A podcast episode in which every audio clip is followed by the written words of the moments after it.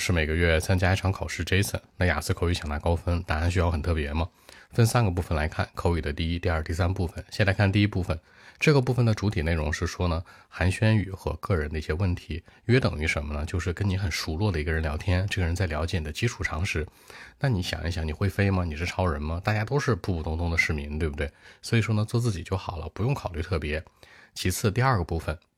这个部分的误区呢，是很多事情我们都是经历过了，但总有人去想嘛，Jason，I'm different，我是不一样的，是不是？我是超人，我会飞，不是这样的。举个例子啊，比如说描述一个餐厅，餐厅无非就那些，对不对？快餐店，或者说呢西式餐厅。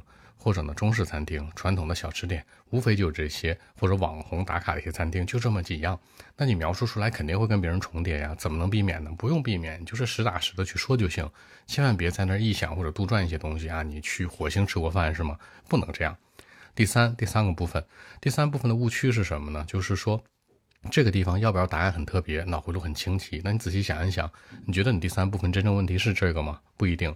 大部分人的问题是什么？是你没有思路加回答不流利。说直白点，就是说呢，第三部分这口语吧，你听完问题之后不能马上作答，以及说的这个内容吧，好像有点奇奇怪怪。